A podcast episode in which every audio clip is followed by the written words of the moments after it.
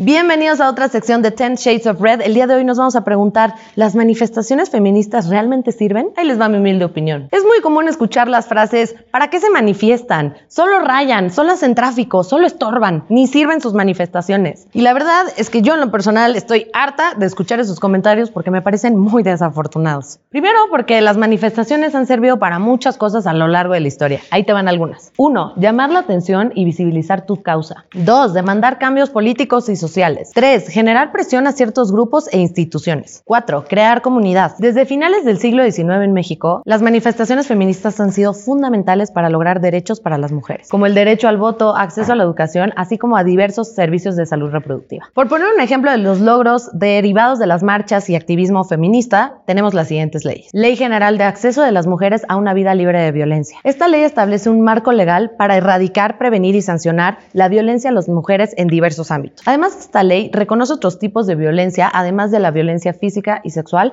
como por ejemplo la violencia obstétrica, y también la violencia ejercida a través de la trata de personas. Otro ejemplo es la ley Olimpia, que previene y sanciona la violencia digital contra las mujeres, como el acoso y la difusión de imágenes sin consentimiento de las mujeres. Otra, la Ley General de Igualdad entre Mujeres y Hombres. Esta ley tiene como objetivo garantizar la igualdad de derechos y oportunidades entre hombres y mujeres y establece las bases para la eliminación de la discriminación de género. Otro ejemplo, Ley Ingrid. Busca garantizar la protección de las víctimas de violencia familiar y evitar la revictimización dentro de los procesos judiciales. Posteriormente, en 2020, en el Estado de México se promulgó una ley con el mismo nombre, Ley Ingrid, esta ley establece sanciones más severas a los casos de feminicidio y homicidio doloso dentro del Estado contra las mujeres. No te han sido suficientes leyes, ahí te van más. Ley de igualdad de trato y oportunidades entre hombres y mujeres del Estado de México. Esta ley busca la inclusión política en igualdad de mujeres y hombres dentro de las elecciones. Esta ley establece la obligatoriedad a partidos políticos de postular por igual a hombres y mujeres en elecciones para cargos de elección popular. Otra ley, ley de paridad de género en candidaturas políticas, que básicamente busca igual la igualdad de género en la elección popular. En 2014 se reformó la Constitución mexicana para establecer la paridad de género en las elecciones de selección popular. También gracias a las feministas se logró tener el aborto legal en la Ciudad de México, en donde se permite abortar hasta las 12 semanas de gestación sin ningún tipo de penalidad.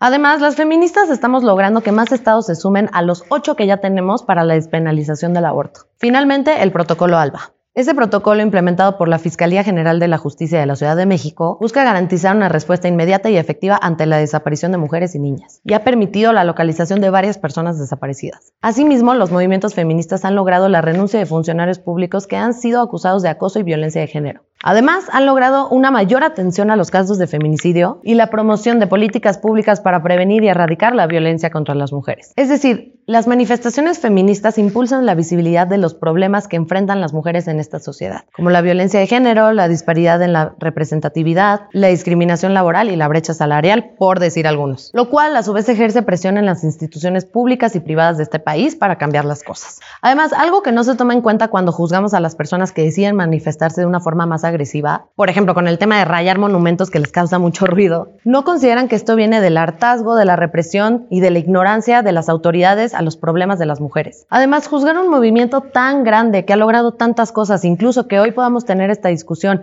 por una forma de protesta minoritaria, la verdad me parece algo ignorante. Finalmente, quiero destacar que estoy consciente que las manifestaciones no son la única manera de luchar por la igualdad de género. Pero no podemos negar que han sido muy efectivas para lograr cambios reales y que cada vez más personas se suman. Por eso te invito a que te sumes, no solamente a marchar, sino a contribuir con el feminismo de diferentes formas, como promoviendo la información objetiva y legítima del movimiento, promocionar la igualdad de género en los lugares donde trabajas, estudias y que te unas a participar en las organizaciones que defienden los derechos de las mujeres. ¿Qué harás hoy para cambiar las cosas? Entonces, ¿sigues pensando que las manifestaciones feministas no sirven? Gracias, flamingos. Espero que les haya gustado este Red Zone. Nos vemos en el que sigue. Si les gustó, no olviden compartirlo, traer este diálogo a la mesa de forma respetuosa y los leo en los comentarios y pues no se olviden de seguirme. Chao, chao.